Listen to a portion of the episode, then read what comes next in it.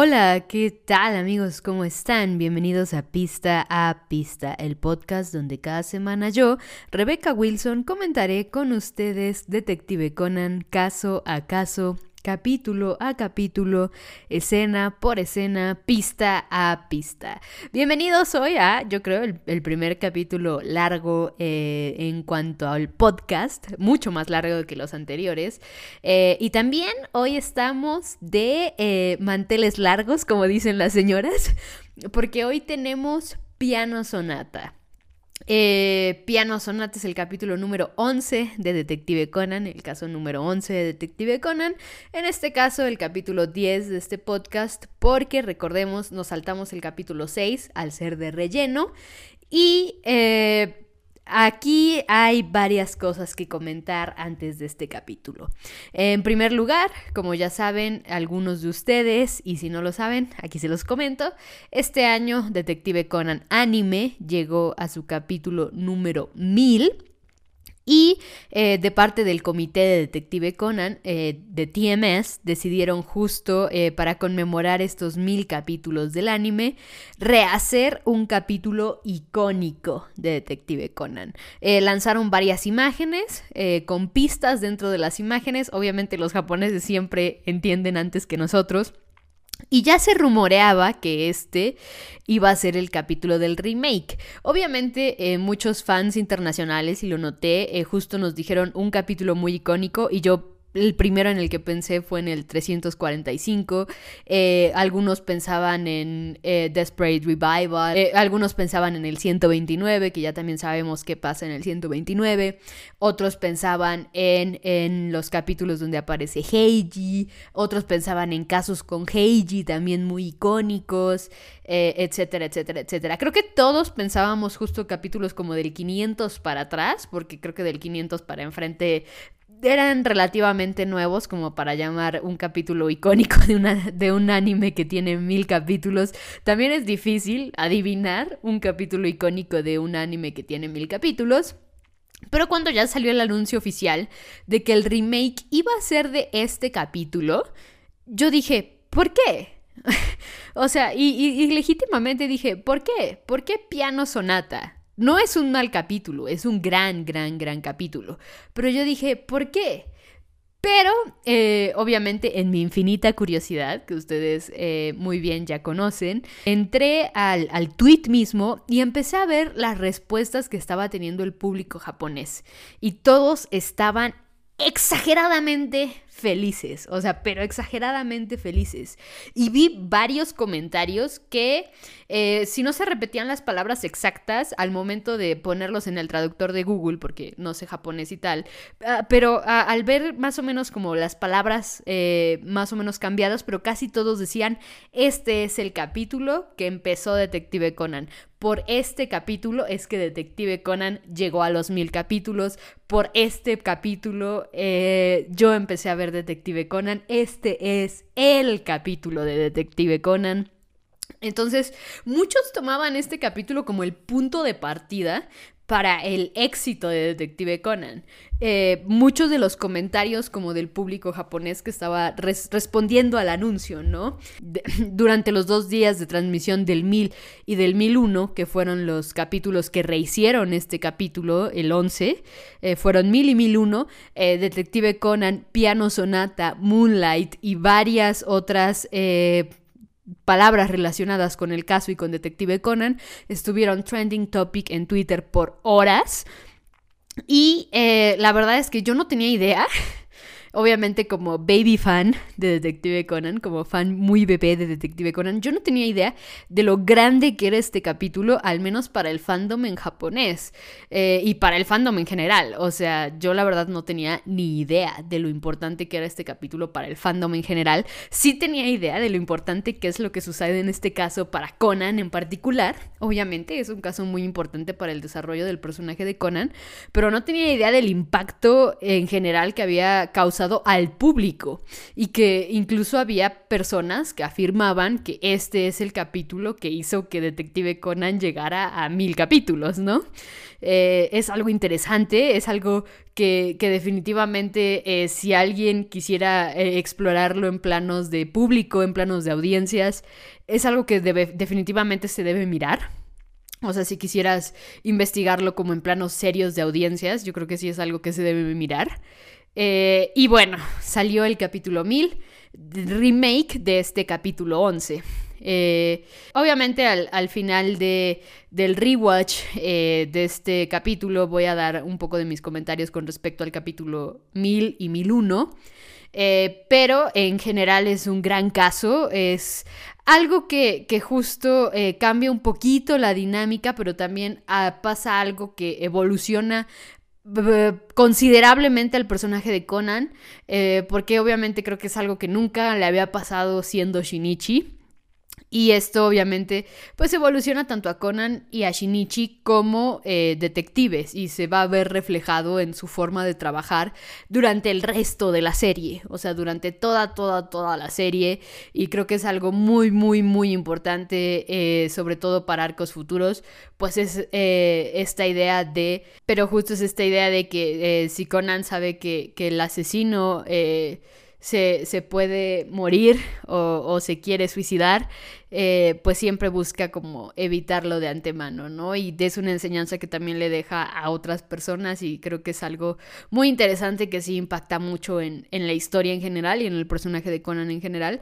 Y eh, les digo, yo desconocía de, de la fuerza y el poder que tiene este capítulo para el público japonés en particular, porque fue el que noté, y para el público total, o sea, todos los fans de Conan, que también lo noté cuando, cuando hicieron el anuncio, eh, y que a muchos les gusta el caso, a muchos les gusta el, asesino, el, culpable de este caso, a muchos les gusta la historia de este caso, a mí me gusta mucho la historia de este caso en general y del truco, eh, pero, eh, pues, la verdad es que es un capítulo muy, muy importante para el fandom de Detective Conan. O sea, creo que ahí no hay, no hay duda en sí. O sea, no, no, hay, no hay ninguna duda y podrás estar más o menos de acuerdo incluso con el asesino pero creo que definitiva no hay duda de que este es eh, uno de los capítulos más importantes de Detective Conan y en palabras de muchos fans japoneses, este fue en pocas palabras el capítulo que hace que Detective Conan pegue el subidón, ¿no?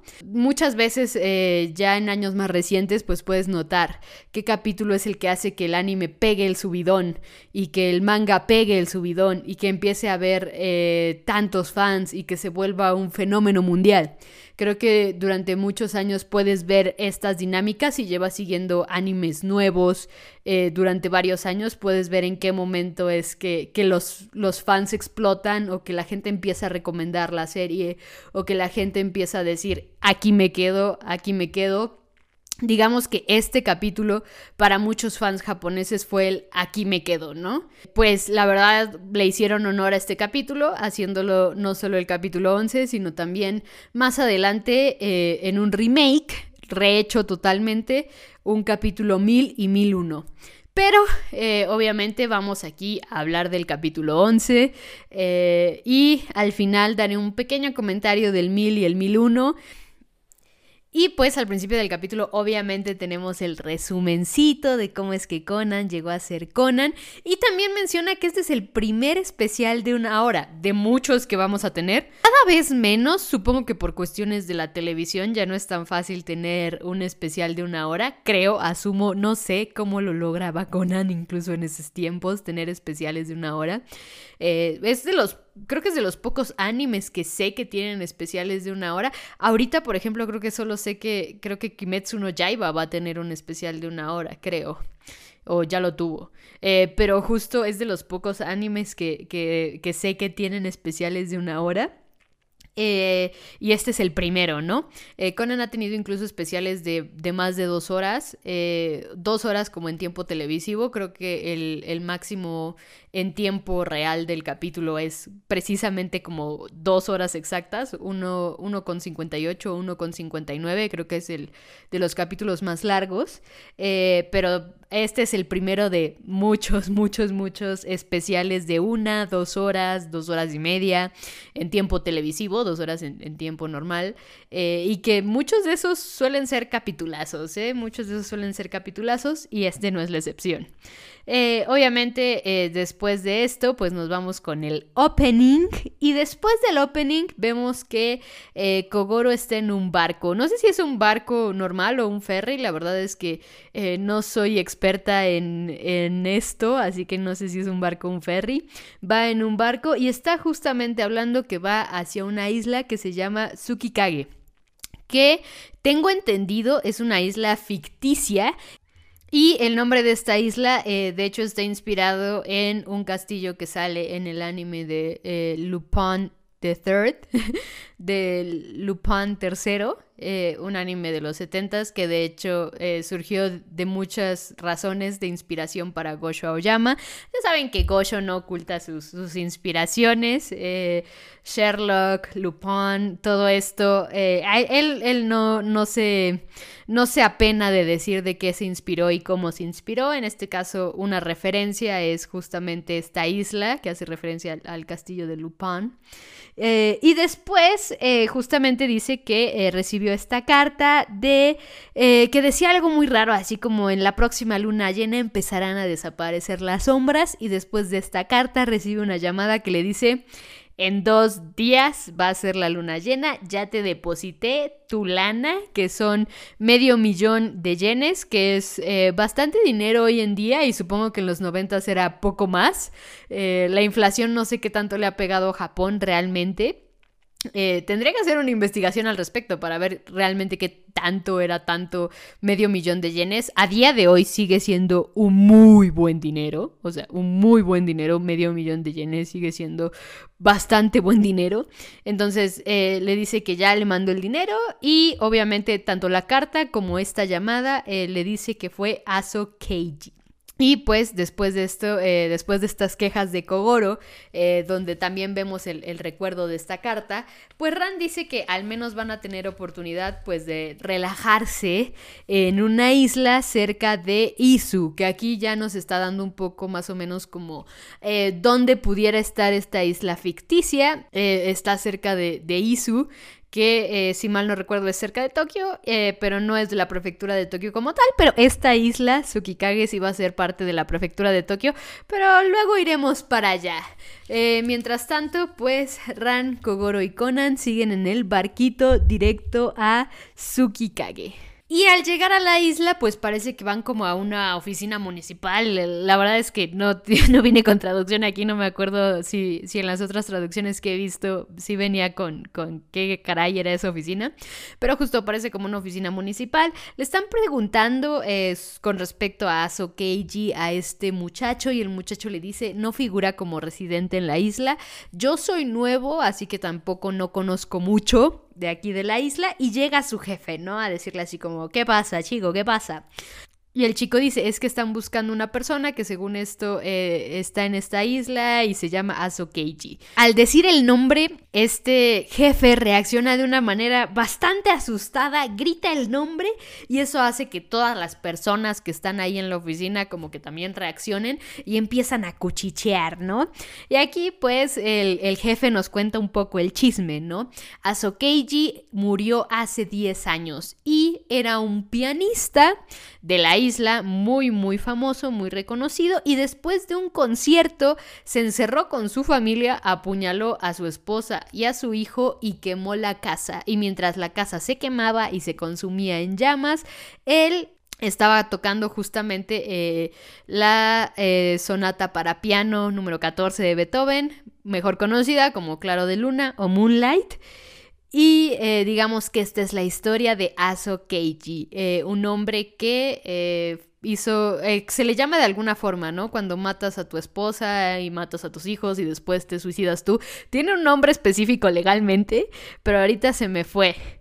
Y pues después de enterarse de que este hombre está muerto, pues Kogoro cree que es una broma, pero Conan le dice, a ver, espérate, puede, te pagaron en primer lugar, o sea, no cualquiera te deposita medio millón de yenes así por, por broma.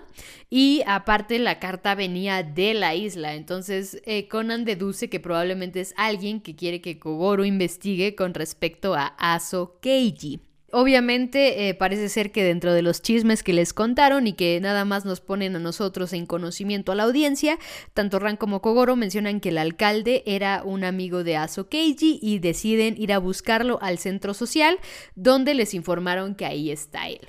Eh, camino al centro social, pues hay un corte y vemos a una doctora, una, una señorita que está hablando con un niño y ahí se encuentran eh, Ran, Kogoro y Conan con ella y le preguntan con respecto a dónde está el, el centro social. Eh, ella les da las direcciones y después les dice, ustedes son de Tokio, yo también soy de Tokio, pero me gusta mucho esta isla, es muy tranquila. y luego pasa un carro de propaganda política. y la verdad me encantó esa escena, o sea, me encantó esa escena porque es como, y es muy tranquila. y de repente pasa un carro haciendo su escándalo, ¿no? Eh, porque resulta que están en elecciones y es precisamente esta doctora la que explica quiénes son los tres candidatos, ¿no? Da sus nombres, da un poco sus ocupaciones e incluso intenta decirle a Kogoro quién es el que va a ganar y Kogoro la detiene y le dice, a ver, enfermera, eh, tenemos que llegar a este lugar, ¿no? Y la eh, muchacha le dice, soy la doctora Narumi Asai, importante un poco el nombre, ya veremos más adelante por qué. Y dice que en el centro social encontrará a los tres candidatos, incluso a, por la alcaldía, eh, porque están honrando el tercer aniversario luctuoso de... me escuché muy, muy formal, ¿no? el anterior alcalde lleva tres años muerto. tuve que confirmar, tuve, tuve que tuve que, hacer un poco de contraste con, la, formalidad con la que hablé. El tercer aniversario luctuoso del anterior alcalde. no, sí, el, el, anterior alcalde, el alcalde anterior llevaba tres años muerto, ¿no? Y pues nos vamos también al, centro de. al centro social.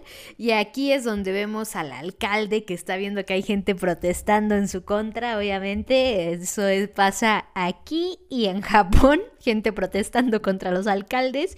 Eh, y no solo vemos al alcalde, también vemos a su hija, como a un asistente que tiene. Y después aparece el prometido de su hija.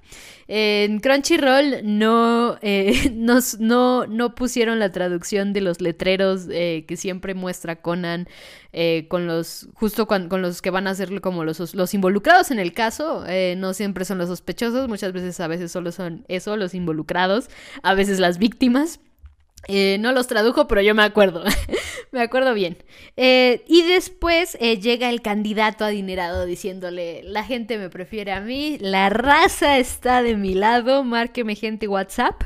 Y después de, esta pequeña discusión que tienen el alcalde y el adinerado, pues llega el asistente a decirle al alcalde que hay un, un detective de Tokio que lo espera, ¿no? obviamente tenemos el corte a nuestro detective de Tokio, Kogoro y Conan, los detectives de Tokio. Eh, y eh, también Ran, que eh, Ran justamente está buscando a Conan, ¿no? Y vemos que Conan abre una habitación donde ve un piano y Ran habla sobre que el piano está bastante sucio, pero mientras Ran va a abrir la tapa del, del, piano, pues llega el asistente y le dice, no lo toques, está maldito, este, este piano fue con el que murió este Asokeiji hace 10 años y no solo el anterior alcalde que es justamente el que están honrando en esta ceremonia, también murió y, también durante su muerte se escuchó Claro de Luna. Y eh, pues esto ha hecho que el piano se considere maldito, ¿no? Eh, obviamente aquí Ran medio se lo cree, pero Conan, el escéptico, como siempre, nuestro querido Conan Kun, eh, Conan abre el piano y empieza a tocarlo y le dice que le parece normal eh, el piano como tal, ¿no? Este, pero eh, después de que Conan lo toca, este hombre lo saca de la habitación del piano y les dice que esperen en la puerta en lo que termina la ceremonia. Y pues eh, afuera de la sala del piano se encuentran eh, nuevamente con esta doctora, con Narumi, que dice que cuando ella llegó recién a la isla, el, el anterior alcalde fue su primera autopsia Y eh, por eso ella fue a, prenderle unos inciensos en su homenaje, ¿no? Ahí vemos también que están en esta ceremonia y en la ceremonia el alcalde le dice al, al, al adinerado, ¿no? Hey, contrataste un detective privado, él le dice así como, ¿cómo crees? ¿Qué te pasa? Y eh, sale al baño, ¿no? Dice que sale al baño y tenemos un corte hacia Conan, Ran y Kogoro que están esperando afuera en, el, en el portal, en la puerta, sentados en las escaleras. Y Conan justamente está pensando que es extraño, eh, no solo la carta, sino también que el piano estaba perfectamente afinado a pesar de eh, llevar años en desuso, en teoría, ¿no? Esto eh, no, lo, no, lo, sabe mucho la audiencia y creo que rara vez se dice explícitamente, pero eh, Conan-Shinichi tienen muy buen oído para identificar notas. De hecho, eh, hay una película que explora un poco al respecto de esto, pero eh, lo que sí también se explora es que Conan, no sé si le dé hueva o si no puede, realmente no puede, a pesar de que puede identificar las notas perfectamente, no puede cantar el pobre. Canta horrible.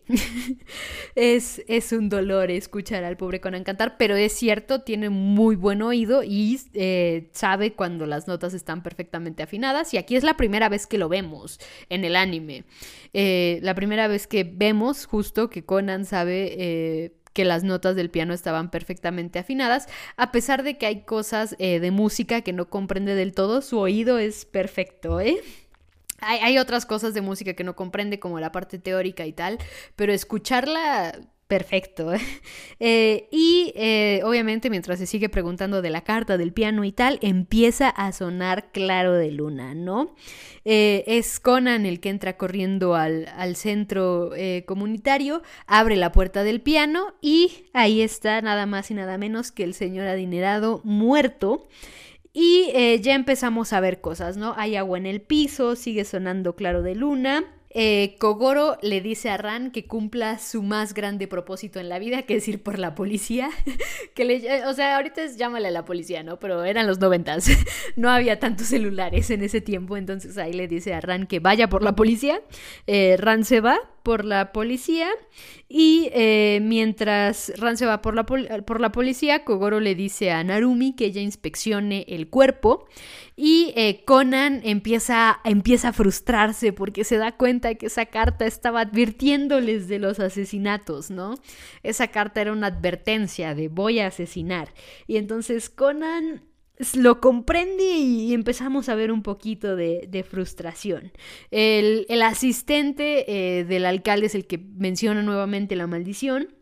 Y Kogoro dice, maldición ninguna, aquí adentro del piano hay una casetera. Eh, y aparte, eh, Kogoro es el que dice que esto es un asesinato, ¿no? Toda la gente le dice, ¿cómo sabes que es un asesinato? Eh, y él se presenta, él dice, soy Kogoro Mori, detective de Tokio. Y todos se quedan como, ¿who? me encanta esa reacción, me encanta la reacción de ¿quién? Porque obviamente pues Kogoro todavía no era el gran Kogoro el durmiente del todo, o sea, sí era ya un poco famosillo en Tokio, un poco famosillo en, en otras prefecturas cercanas a Tokio, pero no había llegado a esa isla, ¿verdad? A esa isla donde toda la gente así como, ¿who? y mencionan creo que como personajes con, con nombres similares, creo que mencionan un astronauta y obviamente el personaje de novelas de detectives, que sí, ese sí, el nombre de Kogoro sí es un personaje de, de novelas de detectives. Eh, pero obviamente pues le afecta un poco en el ego a Kogoro, ¿no? Y vemos que Conan está inspeccionando el agua. Y no solo está inspeccionando el agua, el un poco cerdo de Conan, aquí sí, el cerdo de Conan, pone el dedo en el agua y se lo mete a la boca. Que por cierto, aquí en el anime nos cortaron, este, nos cortaron otra parte donde también le, se mete el dedo a la boca con otra cosa que encuentra más adelante, pero aquí en el anime nada más la, la, la inspecciona de cerca, pero aquí el Conan era un asqueroso antes, ¿eh? El asqueroso del Conan pone el dedo en el agua, se lo mete en la boca y se da cuenta que es agua salada, no agua de mar. Y pues la doctora al final da, eh, digamos que su parte médico y dice que falleció alrededor de hace 30 minutos, una hora y que murió ahogado. Conan dice que está de acuerdo con la doctora porque incluso está la chaqueta ahí flotando en la playa. Y además, eh, por todo lo sucedido, es eh, Conan el que empieza a dar pistas al respecto. Kogoro incluso lo vemos sorprendido de todo lo que está explicando Conan, eh, de lo que vio, de la puerta, de la cinta, del agua, del piano y todo. Y es el que eh, da a entender justo que el asesino sigue en el centro, pero obvia en el centro eh, social. Pero obviamente Conan aplica una que después se vuelve una clásica de Conan, que es ¿verdad, Kogoro? en pocas palabras, ocupa eh, su clásica ¿verdad, Kogoro? Eh, Kogoro afirma todo y vemos que los candidatos, el alcalde y el otro señor de los pescadores, empiezan a culpar entre ellos, no que tú, que porque era su rival, no que tú te ibas a beneficiar más, no que tú y qué tal. Eh, y eh, Conan sigue preguntando el por qué el asesino hizo esto y tal. Y entre plática y plática sale justo que el nombre de Aso Keiji está en el piano. Pero Kogoro al revisarlo ve una partitura, ¿no? Eh, al sacar esta partitura, un señor sale muy asustado del centro y le explican justo que este señor eh, pues era muy próspero, eh, tenía dinero, mujeres, era jugador y, tal, pero que después de la muerte del alcalde como que se volvió un recluso en, su, en su casa, ¿no? después de esta explicación, Ran llega con el policía, uno de los policías más incompetentes de todo Conan. No suelen ser muy competentes los de los policías en Conan, la verdad, exceptuando obviamente algunas eh, excepciones. Eh, ya también llegaremos eventualmente a esas excepciones de, de policías.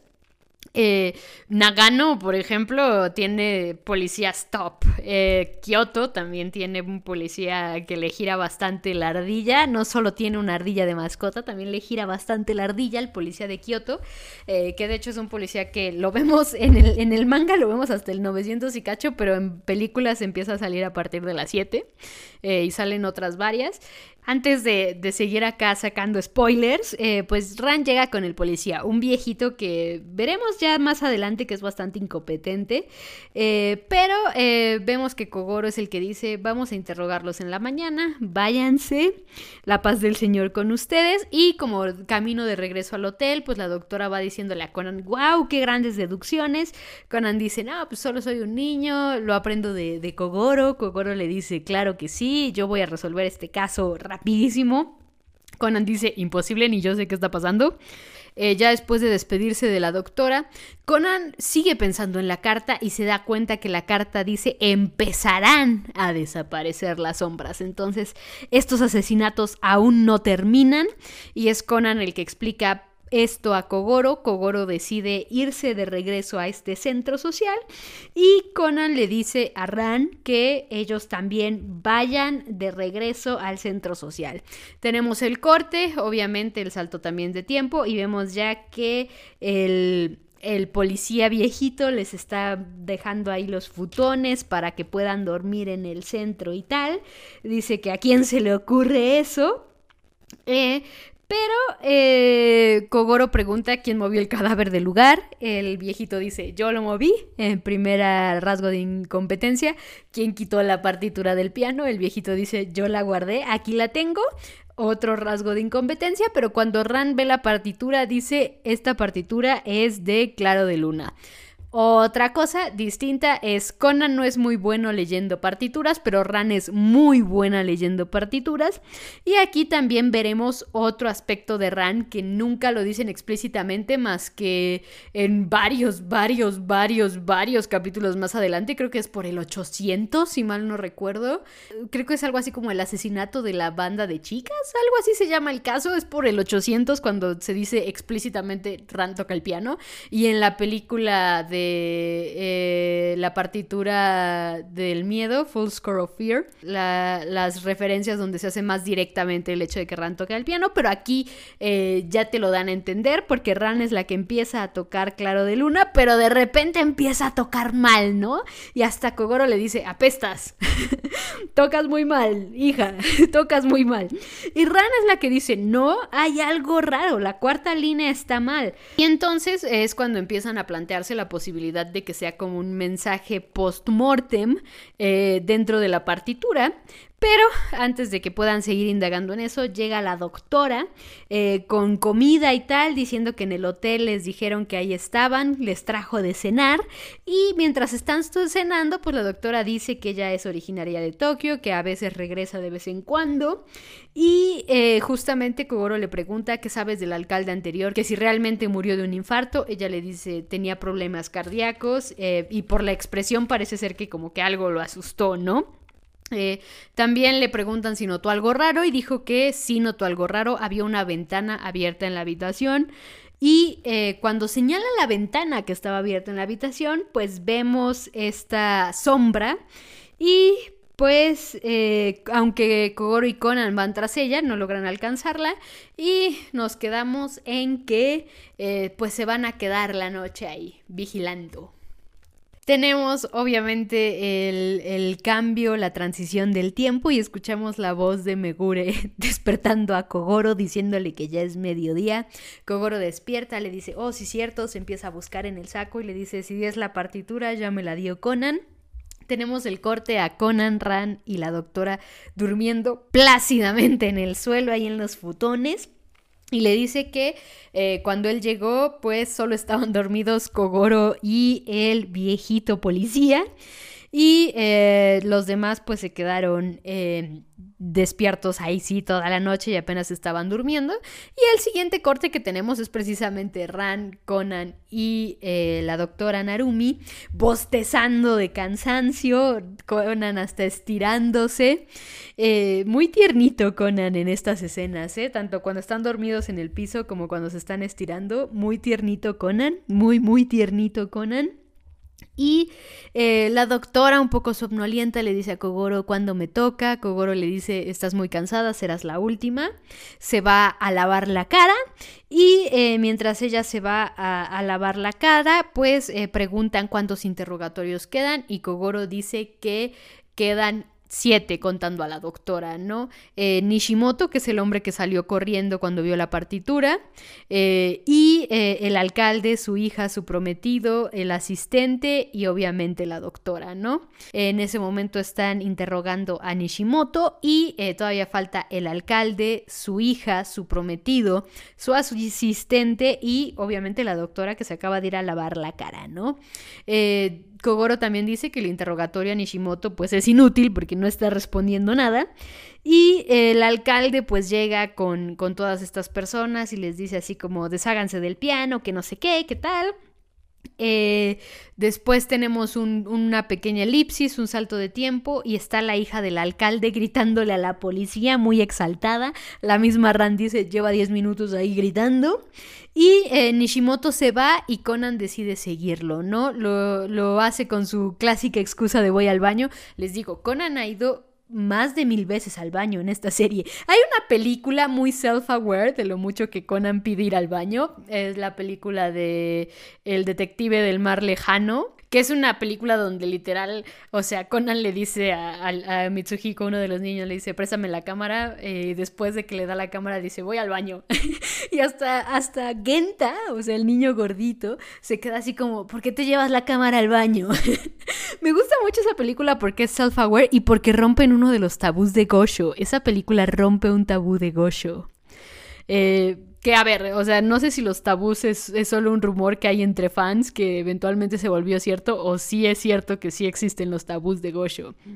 Pero bueno, gran película, es la que más se burla de que Conan siempre va al baño. En este caso va al baño, o sea, sí va al baño buscando al tal Nishimoto, pero solo se encuentra al, otro candidato. Le pregunta dónde está Nishimoto, él le dice que, que no, no está en el baño. Conan sube hacia donde está como la sala de transmisiones y ahí vemos que Nishimoto se está asomando como en la sala de transmisiones, grita Salta para atrás y vemos al alcalde muerto, muerto, muertísimo eh, sobre la consola, ¿no? De, transmisiones. Obviamente, eh, Megure manda llamar a los forenses para que inspeccionen el cuerpo. Eh, uno de sus asistentes, cuando eran asistentes genéricos, cuando no era gente chida, como ahorita, que son Takagi, Sato, o sea, ya, ya ahorita ya tiene sus, policías chidos, ¿no? Pero en ese tiempo que eran policías genéricos, el policía genérico le dice que pues el equipo forense se fue a Tokio con el otro cuerpo. Y entonces aquí es donde la doctora vuelve a decir, yo inspecciono el cuerpo. Yo inspecciono el cuerpo. Y eh, Conan, muy enojado, con puñito, me da mucha ternura ese puñito de Conan, eh, con puñito golpea la pared y dice, ¿quién es el asesino? Se me volvió a escapar otra vez uno de sus asesinatos. ¿Quién es el asesino, no? Y el capítulo 1000 termina aquí. Aquí es el fin del capítulo 1000. El capítulo 1000 queda en continuará, pero este es un especial de una hora, así que nada de continuará. Aquí solo hay corte a comercial. aquí solo hay un corte a comercial porque esto es un especial de una hora. Y eh, tenemos que seguir viendo estos asesinatos de Claro de Luna. Y pues eh, tenemos obviamente aquí a, los otros forenses, no, no a, los, a los que revisan cuerpos, sino a los que revisan la escena, al, CSI versión Conan. están revisando la puerta, están revisando la habitación y tal, y se dan cuenta que hay notas en el piso. Conan entra a la habitación, toma nota de las notas que hay en el piso y eh, mientras creen que es un mensaje del, del, alcalde asesinado, y Conan dice, es imposible, si hubiera tenido tiempo de hacer esto, mejor hubiera pedido ayuda. Kogoro le pega a Conan y al pegarle pues lo tira al piso sobre el mensaje, eh, lo levantan, ven que no le pasó nada al mensaje, Conan no tiene nada tampoco, entonces solo lo regañan y Conan se va, ¿no? Eh, mientras tanto, pues Megure eh, junta a todos los, los, que estaban en el edificio, que son eh, los seis del, interrogatorio, más el otro, el último candidato que quedaba alcalde que estaba ahí. Y justamente dice que, eh, por lo que han investigado, las víctimas son del mismo asesino y los sospechosos son los que están ahí reunidos, ¿no? Eh, una de las primeras en saltar es la hija que dice yo estuve en interrogatorio mientras se supone que fue la hora de, la muerte de, mi padre, no pude haber sido yo. Y ahí es cuando también Ran dice la doctora Narumi tampoco pudo haber sido porque lleva con nosotros desde las 6 de la tarde, entonces no ha pasado nada, ¿no?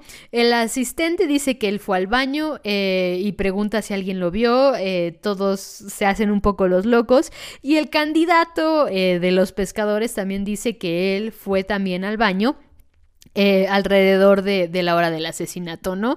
Entonces digamos que como que Nishimoto se vuelve un poco el, el más sospechoso, pero Conan sigue entretenido en su libreta y con estas, con esta, con estas notas eh, de música que estaban en el piso, ¿no? Es Ran la que más o menos le echa un ojo a la partitura a Conan, eh, le pregunta qué es eso y Conan dice que es un código, ¿no? Que, que encontraron en el piso y dice que intenta descifrarlo, pero más o menos no lo entiende. Y aquí es Ran la que con un poco más de conocimiento musical eh, le dice a Conan eh, justo cómo funcionan las notas con respecto al piano y esto ayuda a Conan a descifrar el código, ¿no? Que en pocas palabras el primer código decía algo así como tú eres el siguiente, cualquiera puede ser el siguiente. Y eh, la última nota decía queda extinguido el fuego del, del, infierno, algo así, ¿no? La ira del fuego del infierno. Eh, obviamente Nishimoto, un poco como en la locura que sí hemos visto en este personaje, dice Aso Keiji sigue vivo.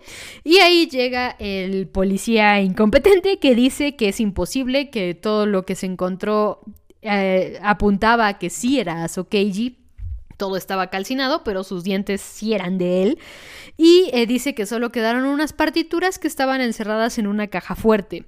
Eh, tanto Kogoro como Megure le dicen que dónde están las partituras. Él dice, pues ahí en la, en la estación. Le dicen así como, ¿y qué espera? vaya por ellas. Y mientras él eh, se lanza por, por las partituras, pues Conan decide ir con él. Y ahí es cuando le pregunta eh, con respecto a, la muerte de Asokeiji. aquí obviamente él dice que sí, que de hecho hubo cuatro testigos. Que aquí ya mucho más obvio Gosho. Gosho, obvio, como siempre pues es justamente eh, de los asesinados, tres de ellos, ¿no? Y el, cuarto eh, es justamente Nishimoto, que está medio loquito. Eh, pero obviamente siguen eh, Conan ahí con el policía buscando las partituras. Pero Ran llega a la policía y dice: Los sospechosos se fueron. mañana va a seguir la investigación. Y justamente por el último mensaje sobre extinguirse el fuego del infierno, pues se asume que ya no va a haber más asesinatos, ¿no? Conan piensa lo contrario, falta todavía una, una parte más de Claro de Luna y es el es el mismo Conan el que dice que voy de regreso al centro comunitario, de regreso al centro comunitario. Y ahí, eh, cuando llegan, eh, obviamente Conan está esperando a que el, policía abra. Eh, Conan escucha algo raro en, en la sala del, del piano eh, Conan va hacia la sala del piano y justamente vemos una sombra que sale eh, rápidamente de ahí de la sala del piano y el prometido de la hija del alcalde está eh, tirado en el piso, ¿no? Y después escuchamos un grito de Ran Conan regresa hacia donde estaba abriendo el, policía la puerta y vemos nada más y nada menos que a Nishimoto, el señor loquito, ya muerto. Y eh, se escucha obviamente el sonido de una cinta eh, como llegando a su fin. Y abajo se ve que hay unas partituras que eh, como en la portada de la partitura dice eh, en código nota de suicidio. La nota de suicidio en pocas palabras es casi como si fuera una confesión de Nishimoto con respecto a algo que hicieron eh, él junto con los, los, asesinados, incluso yendo hacia atrás hasta Asokeiji. Y pues justamente parece que que aquí se podría cerrar el caso, pero es Conan el que hace ver que hay cosas incongruentes en su suicidio, empezando porque no tenía por dónde apoyarse para colgarse y además de que eh, le parece raro que alguien escribiera su nota de suicidio en código, además de que Conan vio dos personas en la sala del piano, ¿no? Eh, esta persona que huye por la ventana y el prometido de la hija del alcalde que está tirado en el piso. El prometido se llama Shuichi, pero más adelante aparece otro personaje en Conan llamado Shuichi que es Shuichi, o sea, es, es, es, es Shuichi, es, es, entonces no me gusta llamarle al, prometido por su nombre, así que será el prometido por siempre. y eh, el policía sigue sin encontrar la partitura, ¿no? Hasta Megure lo regaña, ya encuentra, ¿no? Obviamente Megure le pregunta a la, hija del alcalde que qué hacía su prometido ahí esa hora. Ella dice que no tiene idea. Conan nota que hay algo al lado de, él. Eh, cuando Conan lo hace notar eh, y, lo toma y se da cuenta que es esa cosa que había al lado de él, pues eh, la mujer se lo quita y le dice, oye, esto es, es una de las cosas de, de mi prometido. Conan se da cuenta que lo que tenía su prometido era un afinador de pianos y ahí es cuando se resuelve el misterio de por qué el piano estaba afinado porque este hombre afinaba el piano, en pocas palabras. Eh, Obviamente eh, los sospechosos pues nuevamente Megure los llama al, ayuntamiento, pero Conan se queda buscando abajo del piano, ¿no? Tiene curiosidad con el piano y encuentra una abertura eh, junto con Ran que también empieza a buscar por el piano porque se da cuenta de que Conan está buscando en el piano y ah, mientras Ran revisa qué había dentro de la abertura, que ya les digo yo que no había nada, Conan ve que hay un polvito blanco en el piso, ¿no? Y aquí en, el anime, pues Conan lo agarra, lo, inspecciona solo con los dedos y se da cuenta que son drogas, ¿no? En el manga, en el manga, Conan es un asqueroso. es que de verdad, Conan, este es el capítulo de Conan es un asqueroso. Conan es un asqueroso que ve el polvito blanco y dice, a ver, ñam. Y al meterse el polvito a la boca se da cuenta que es cocaína. Eh, si se preguntan cómo es que Conan sabe que es cocaína, en esos años, eh, en esos años, en los noventas, cuando la vida no era tan fácil como ahora, creo que sí se, le entre, sí se entrenaba a la gente, eh, justamente a, los policías y a los investigadores y tal, para que supieran que al momento de que la cocaína toca la lengua, la adormece. Por eso se sabe eh, que es cocaína, porque cuando la, cocaína tiene como un efecto de adormecer la lengua. A cualquier policía que le pregunten aquí en México lo sabe, eh, también ministerios públicos lo saben, eh, abogados por igual también lo saben. Es como muy común saber esta información si trabajas muy cerca de la ley, sobre todo también en los noventas, o sea, no sé si, si policías jóvenes lo sepan, pero policías ya más grandes lo saben sí o sí.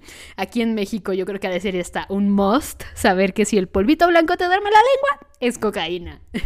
Eh, y es curioso porque lo, menciono porque he visto a muchos fans de Detective Conan siempre preguntarse, ¿cómo es que Conan sabía cómo sabe la cocaína? Hay entrenamiento policial. Al menos aquí en México lo había, no sé en Japón y menos en los noventas, obviamente, no sé, no sé, nunca he vivido en Japón, nunca para tener tanto conocimiento al respecto, pero eh, al menos aquí en México, para policías y ministerios públicos y algunos abogados, es casi como conocimiento de cajón, casi yo creo que nada más no lo enseñan en la facultad porque no sea de poder, pero... Y seguramente sí, ¿eh? Yo creo que en, las facultades de derecho y tal sí lo han de enseñar. Eh, y obviamente a los policías en las academias de policías aquí en México ha de ser un must. Polvito blanco en la lengua, se te adormece cocaína. Eh, porque te digo, les digo, he visto muchos fans, fans muy jóvenes de Detective Conan, sobre todo fans muy jóvenes, que justamente dicen, ¿cómo es que Conan sabe eso? ¿No? ¿Cómo es que Shinichi sabe eso? Eh, y hacen muchos chistes al respecto y yo así de, es normal. Eh, alguien que su papá trabajó con la policía muy de cerca durante años, alguien que llevaba un año previo a encogerse trabajando muy de cerca con la policía y tal, es normal o sea, sé que es muy raro decirlo, pero es normal. O sea, o tal vez aquí en México es normal y solamente estoy asumiendo que en, en Japón debería serlo, porque aquí en México es normal. O sea, es muy normal saber, saber eso. Según yo es conocimiento general, al menos aquí en México, para, les digo, policías y ministerios públicos, saber que la cocaína causa un defecto como de anestesia en la lengua. Entonces a mí no me pareció raro que Conan lo supiera, pero he visto a muchos fans decir que es muy raro que Conan supiera por, por meterse el dedo a la, a la boca por ser un asqueroso, saber que era cocaína, ¿no? Eh, al menos aquí en el anime no se mete el dedo a la boca. Aquí, o sea, se lo metió con, con, el agua de mar, pero aquí no se mete el dedo a la boca, aquí no es tan asqueroso. aquí ve el polvito y dice drogas. aquí lo sabe un poco más mágicamente. En el manga, en el manga al menos incluso tiene más sentido. O sea, probó el polvito, un poco asqueroso de su parte, pero probó el polvito, seguramente sintió que se le durmió la lengua y dijo cocaína. Que hablando de eso, o sea, sé que tal vez no es, no es general knowledge en la policía de Japón o, en, entre la justicia japonesa, pero tomando en cuenta que Shinichi es un obseso de los casos, o sea, seguramente Shinichi lo investigó y sabía que si probaba un polvito blanco y se le dormía la lengua era cocaína. O sea, también esa es otra explicación. O sea, Shinichi siendo un obseso de los casos, me parecería hasta inverosímil que no lo supiera. Pero les digo, a muchos fans hacen muchos chistes con respecto a Conan y la cocaína que se metió en la boca.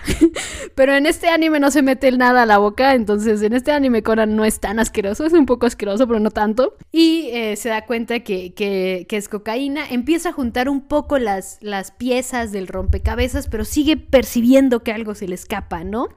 Eh, obviamente eh, llegan alguien con las fotografías de la escena del crimen. En la escena del crimen se da cuenta que al lado del, alcalde en su cuello hay un botón eh, hay una luz roja eh, parpadeando, pero de pronto desaparece cuando mueven el cuerpo. Y después de ver esas fotos, ve que el asistente tiene una venda en el brazo, decide seguirlo, le hace el comentario de tienes polvito blanco en el brazo. El asistente obviamente actúa un poco a la defensiva, se le caen las monedas, Conan ve que tiene monedas extranjeras eh, y eh, sigue pensando, ¿no? Sigue juntando las piezas, ¿no? El asistente tiene este, esta cosa en el brazo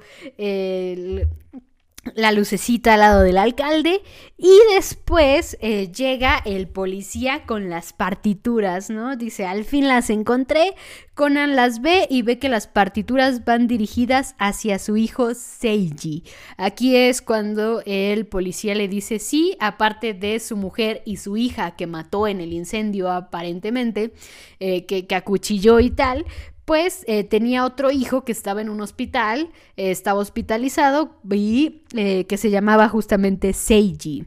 Entonces, obviamente ya con esta pieza, que era como la pieza faltante del rompecabezas, Conan regresa a la sala de, de transmisiones donde se muere el alcalde.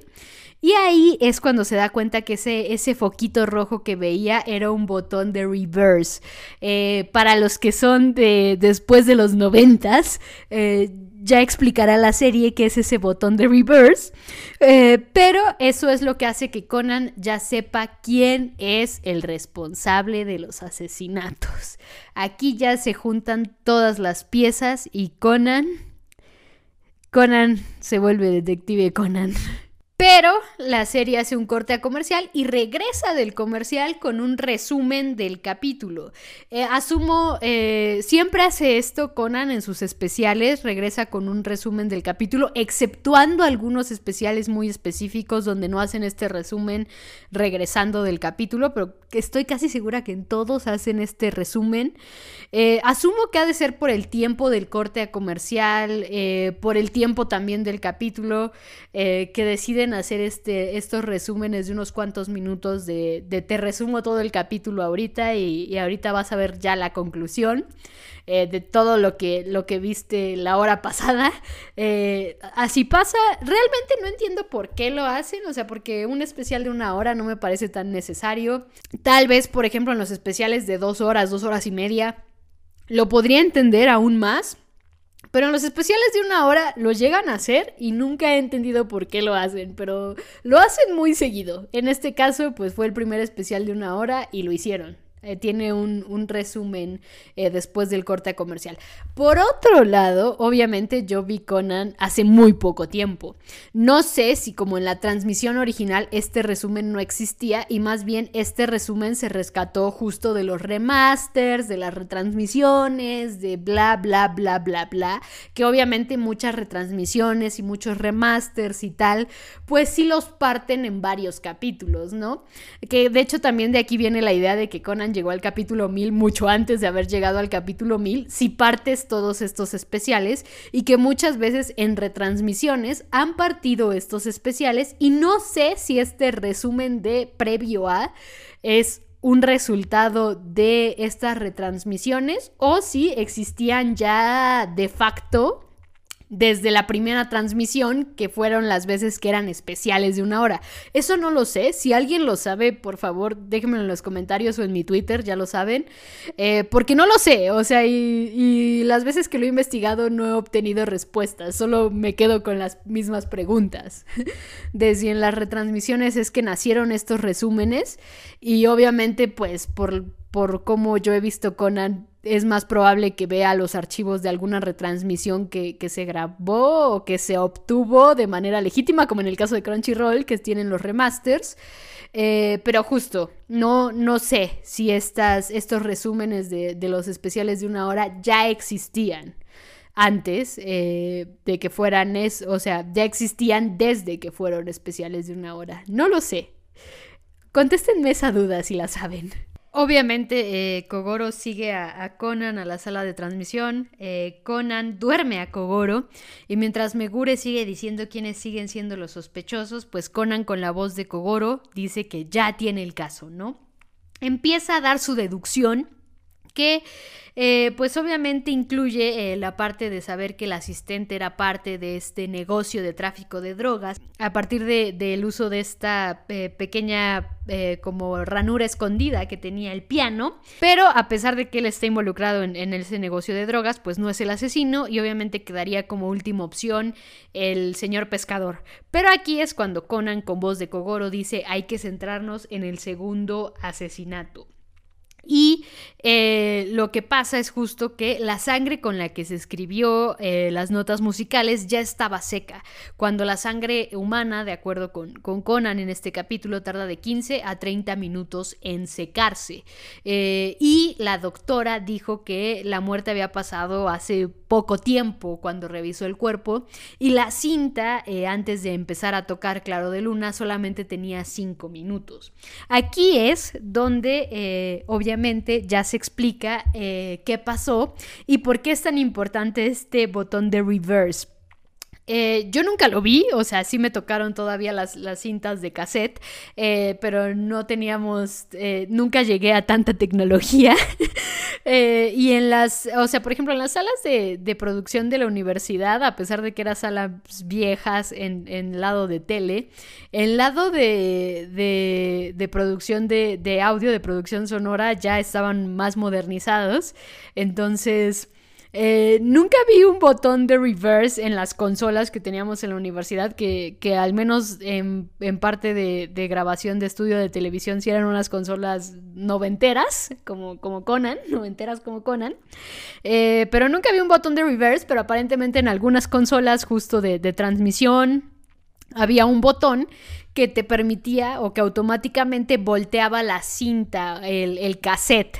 Entonces esto fue lo que aprovechó el asesino pulsó el botón para voltear la cinta y entonces en vez de darle solo 5 minutos, pues le dio un buen colchón de, una mitad de la cinta, ¿no? De 30 minutos antes. Entonces, eh, obviamente, pues la hora de la muerte fue manipulada eh, obviamente al mover el cuerpo, el asesino volvió a pulsar el botón para que nadie se diera cuenta que estaba pulsado el botón de reverse. Y aquí es cuando queda obvio que se manipuló la hora de la muerte y pues no pudo haber sido nadie más. Nadie más pudo haber manipulado la hora de la muerte más que la doctora eh, Narumi que se ve al fondo. Eh, obviamente, mientras todo esto pasa, pues eh, Conan, con la voz de, Kogoro, eh, sigue explicando con respecto a cómo es que Narumi es la asesina, sobre todo porque el asesinato pareciera ser que solo lo pudo haber hecho un hombre. Y pues resulta que todo llega hasta la historia de Aso Keiji, el hombre que supuestamente se había eh, suicidado y matado a su esposa e hijos, en realidad fue asesinado por haber formado parte de este negocio de drogas con el piano y eh, cuando decidió salirse, eh, salirse de este negocio de drogas, pues la, otra gente involucrada, el alcalde, el señor adinerado, Nishimoto, el alcalde anterior que también falleció y tal, pues lo asesinaron y asesinaron a su familia. Todo esto está explicado justamente en las partituras que se encontraron en la casa donde, donde fue asesinado a Sokeiji con, eh, obviamente, de remitente su hijo Seiji, ¿no? Eh, ¿Qué pasa? ¿Por qué eh, Seiji y Narumi? ¿Qué está pasando ahí? Eh, aquí yo creo que los, japoneses lo podrían explicar mejor, pero dentro de la misma serie, un poco para los que no, no, sabemos japonés ni nada de esto, parece ser que su nombre tiene dos formas de lectura. Esto es muy normal, incluso también en el chino hay algunos caracteres que tienen más lecturas que solo una. Hay algunos que tienen una lectura especial en ciertos contextos y en el japonés tengo entendido pasa igual. Esto sí lo sé. Eh, los hansus en chino y los kanjis en japonés a veces suelen tener más de una lectura. Parece ser que como en su licencia médica no estaba especificado eh, la lectura de Seiji, se podía leer como Narumi. Creo que esa es la clave, como el, truco más grande, eh, el hecho de que se pudo hacer pasar por mujer y eh, ser justamente ella la que, la que puede eh, llegar a la isla, investigar con respecto a su padre, a la muerte de su padre, porque siempre tuvo dudas. Después de, todo esto, los policías se dan cuenta que, que Narumi Seiji huyó del lugar, huyó del lugar. Eh, Conan sabe dónde está, sabe que está en el piano eh, del centro social, que era el piano de su padre. Y nos encontramos con que el centro social está en llamas, ¿no? Seiji está en el piano y Conan entra eh, para decirle que no todo está acabado, ¿no? Que en la carta de su padre viene justo que viva su vida dignamente, ¿no? Eh, Seiji le cuenta justo que siempre tuvo sus dudas y que fue el, primer alcalde, el del infarto, el que se infartó cuando supo que, Narumi era Seiji y eh, dentro de su, de su, delirio y de su sorpresa y de su susto eh, fue que confesó todo lo que había pasado, ¿no? y ahí fue cuando Seiji planeó pues todos estos asesinatos.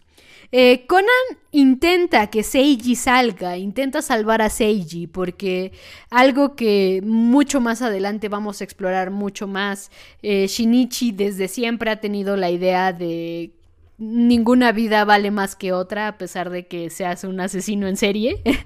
Eh, y obviamente, pues Shinichi, si puede, busca preservar la vida, aunque sean asesinos, aunque sean lo peor de lo peor, aunque sean asesinos en serie.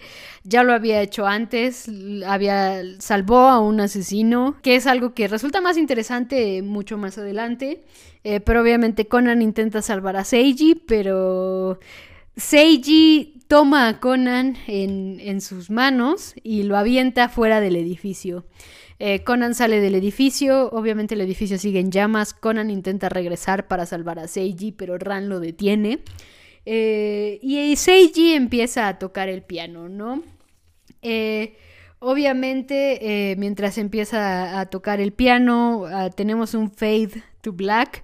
Y vamos a la explicación de por qué el prometido afinaba el piano. En pocas palabras, era un gran admirador de Azok y por eso afinaba el piano. Eh, Ran también, eh, ya de regreso, van de regreso en el barco, le pregunta a, Conan. Eh, por qué habrá mandado Narumi o, Seiji la carta. Conan dice que él, cree que, probablemente en el fondo Seiji quería que, lo detuvieran, que algo lo, lo, detuviera, lo parara. Y eh, después Ran le pregunta a Conan qué decía el código. Recordemos, Conan tiene muy buen oído para identificar notas, mientras que Ran no tanto, aunque Ran sabe más teóricamente de música que Conan. Conan tiene muy buen oído para identificar notas, así que asumo que Ran no sabe exactamente qué notas tocó Seiji, por eso no sabe qué decía el código. Eh, mientras que Conan piensa en estas notas que tocó Seiji al final de su vida, que dicen... Gracias, pequeño detective. Y así empieza Detective Conan. Tiene mucha razón la gente que, dice esto, que este es el capítulo que empieza Detective Conan. Y pues nos vamos con Step by Step, porque tras los incontables días, ella lo sigue esperando. Y pues después de Step by Step no tenemos escena de después de la canción por primera vez dentro de los 11 capítulos que llevamos de Conan. No tenemos escena de, de postcréditos. Conan lo hizo primero, Marvel. o bueno, no sé si Marvel lo hizo primero. no tengo idea quién lo hizo primero. Who did it first? That's the question. no, seguro antes de Conan ya había escenas postcréditos en películas y así, o sea, Estoy súper segura. o sea, Conan, ni Conan ni Marvel lo hicieron primero, pero creo que Marvel fue como el que popularizó mucho más las escenas postcréditos. Creo. Creo. Este capítulo es el que muchos dicen que es el que empieza Detective Conan. Les digo, aquí no tiene eh, cachito postcréditos, pero no sé si es justo por esta versión remaster o si no hay cachito postcréditos de origen. Esta, esta versión remaster es la que he visto siempre. O sea, siempre he visto esta versión remasterizada. Las, las cuatro veces que he visto Conan ha sido esta versión remasterizada. Y eh, obviamente eh, sí conservaron creo que la, escena eh, postcréditos en, la, en el 1001. me queda la duda ahorita, o sea, ahorita me entró la duda así de, en el 1001 conservaron la postcréditos. ahorita me quedó la duda, voy a revisar. Ya revisé, sí conservan la idea de escena postcréditos, sí conservan la idea en el 1001. Eh, Sí, o sea, un capítulo que sí impactó mucho. Y ahorita que justo consulté el 1001, eh, debo decir que el 1000 y el 1001 no tienen la misma potencia que tienen que tiene este capítulo 11. Debo confesar, o sea, vi a muchos fans tanto decepcionados como está bien, como me, me encantó, lo amé, o sea, como en todo. O sea, yo no puedo decir que, que no me gustó o que estuve decepcionada soy un baby fan de Conan. O sea, si, si hubiera tenido yo creo que más de 5, 6 años, 10 años viendo Conan, como mucha gente que conozco, que es así como de, desde los 15 años veía Conan y ahorita tengo 30 y es como, ok, yo no soy de esas. Eh, yo llevo muy poco, soy baby fan de Conan.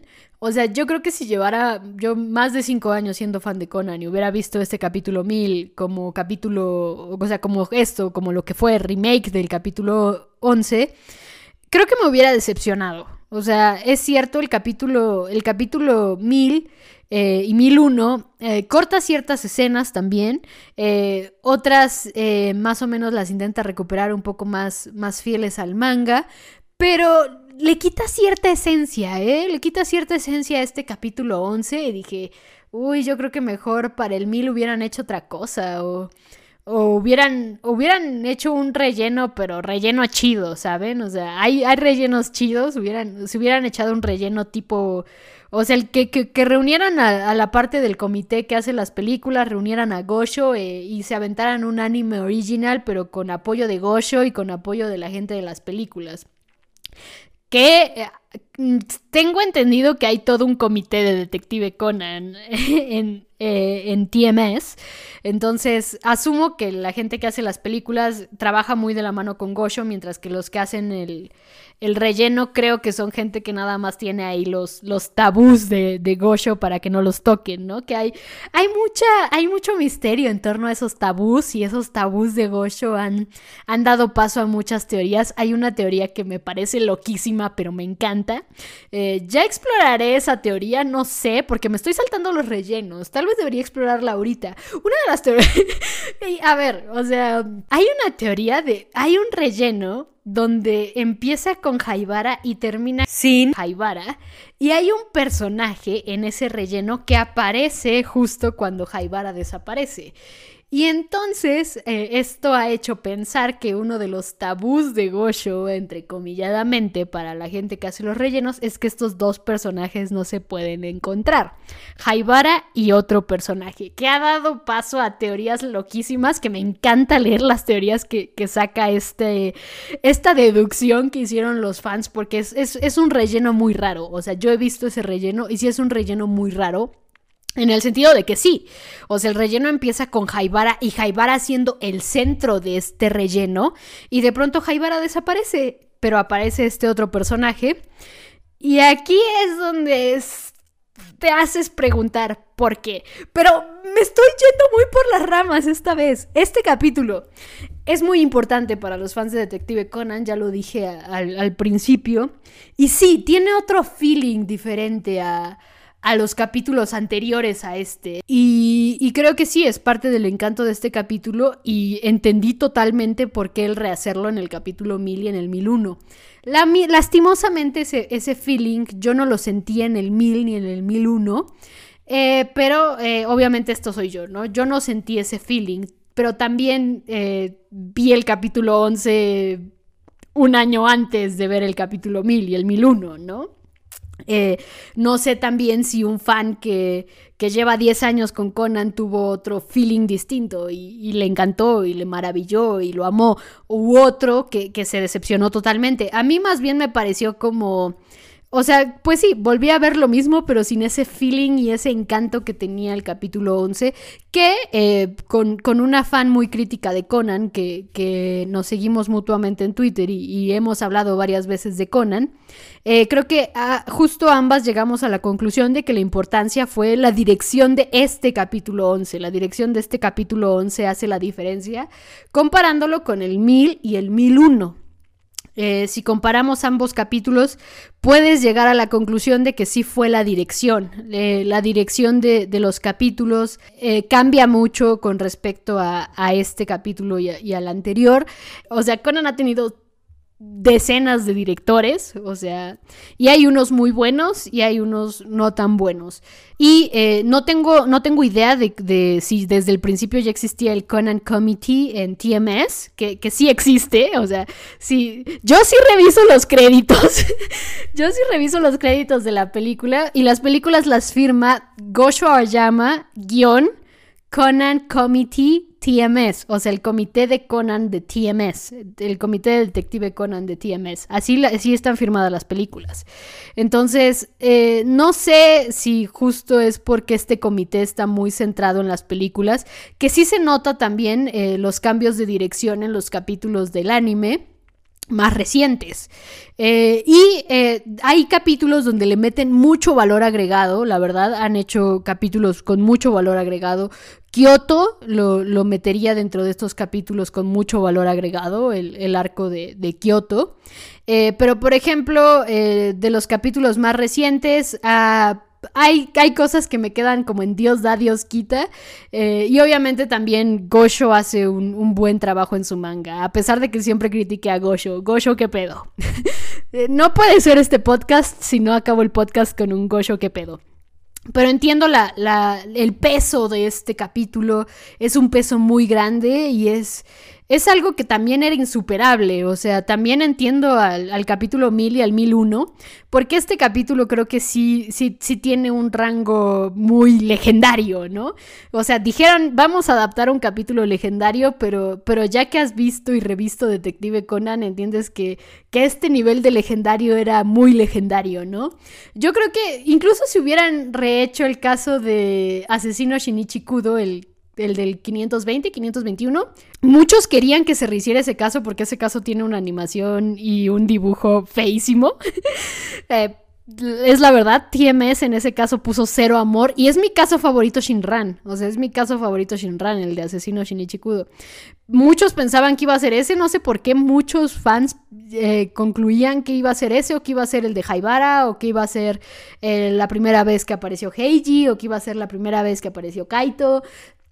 Muchos estaban teorizando con respecto a eso, pero cuando llegó este capítulo fue cuando me di cuenta que hay capítulos muy legendarios de Detective Conan, pero, pero justo si este fue el capítulo que mucha gente en Japón consideró o consideraba o considera el capítulo que hizo que Detective Conan llegara a 1026 capítulos, 1081 capítulos del manga y 25 películas, porque pues ya está confirmada la, película 25, ahorita llevamos 24, eh, ya está confirmada la 25, o sea, quien logró todo esto, o sea, muchos toman eh, este capítulo como el start point. ¿Qué les digo? En planos de estudios de audiencia, que es algo que a mí no, no, me llama tanto la atención, me llama la atención definitivamente, pero no tanto. Creo que en planos de estudios de audiencia esto sería un, un fenómeno eh, que te puede sacar una tesis. O sea, total y completamente te puede sacar una tesis, de maestría incluso, hasta de doctorado incluso. Eh, tomando en cuenta justo las respuestas que viene el tweet, eh, la forma en la que se tomaron la gente en Japón el anuncio, la, la forma en la que se tomaron los fans internacionales el anuncio, también fue muy bien recibido por los fans internacionales el anuncio. El capítulo en general entre la comunidad de fans que yo sigo fue muy bien recibido, el 1000 y el 1001. Eh, hubo varias comparaciones también con el 11, eh, mucha gente volvió a ver el 11 para compararlo con el 1001, mucha gente eh, entendimos, yo entre ellos, porque sí volví a ver el, el, 11 antes de ver el 1001, y ahí fue cuando sí, entendí, y a pesar de que ya había visto Conan dos veces antes de ver el 1001 y el 1000, es cuando, cuando realmente le pones atención a este capítulo y te das cuenta que sí, o sea, es un capítulo que, que es un starting point, tal vez no de Detective Conan como tal, pero sí un starting point de un fenómeno, pues sí, mundial de cierta forma. Tal vez no llegó tanto a este lado del charco, pero en Europa, en Medio Oriente, en gran parte de Asia, eh, Detective Conan sigue siendo algo muy grande. Entonces, eh, lastimosamente no, no, pegó en este lado del charco. Tengo también mis teorías de por qué no pegó en este lado del charco. Eh, pegó en Chile, por ejemplo, y, de hecho creo que Chile anunció que va a sacar el puño del zafiro azul en cines e, este mes o el próximo, algo así. Eh, entonces, es justo lo que generó un fenómeno mundial. O sea, creo que sí puedes entender por qué este capítulo sí es ese starting point del fenómeno mundial. Creo que, creo que sí puedes llegar a entenderlo a pesar de que ah, en un principio tú no lo percibieras así, que es como lo que pasó en mi caso.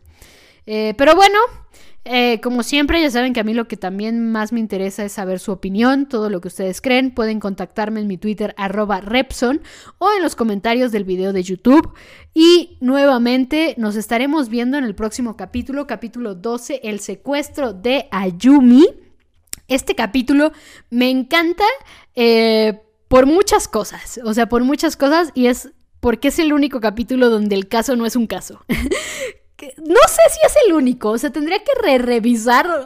Eh, para eso estoy haciendo este rewatch, porque obviamente puede ser que algún capítulo se me esté escapando por ahí en mi psique, en mi catálogo de Detective Conan mental, eh, pero estoy casi un 80% segura que, que, este es el único capítulo donde el caso no es un caso. Entonces, me encanta mucho este capítulo principalmente por esa razón, porque el caso no es un caso y porque te presentan la patineta. Que hace poco eh, Cory justamente me comentó en Twitter eh, que esa patineta es como un engaño, que casi nunca la usa en el anime, pero es que en las películas es sobreexplotada esa patineta. En la película 7, creo que sí es en la 7. Y si no es en la 7, es en la 3. No, es en la 3. Estoy, creo que es en la 3. Creo que es en el mago del fin del siglo que aparece de la nada. O sea que literalmente Conan se baja de la moto de Heiji y agarra su patineta que estaba ahí for some reason. Entonces la patineta es sobreexplotada en, en las películas, eh, pero en el, en el anime es donde la presentan. En el manga es donde la presentan también. Eh, y sí, es usada muy pocas veces. Eh, Gosho, ¿qué pasó ahí? Gosho, dime. dime qué pasó ahí, Gosho. Cuéntame. Te escucho, Gosho. Anda, échalo, Gosho. Pero bueno, eh, este capítulo obviamente me gusta por, por estas dos particulares razones en general, pero tiene, tiene varios detallitos, ¿no? Tiene varios, varios detallitos. Lo vamos a ver a detalle la próxima semana aquí en Pista a Pista, el podcast donde cada semana yo, Rebeca Wilson, comentaré con ustedes Detective Conan caso a caso, capítulo a capítulo, escena por escena, pista a pista. Nos vemos la próxima semana en el secuestro de Ayumi. Hasta la próxima, detectives.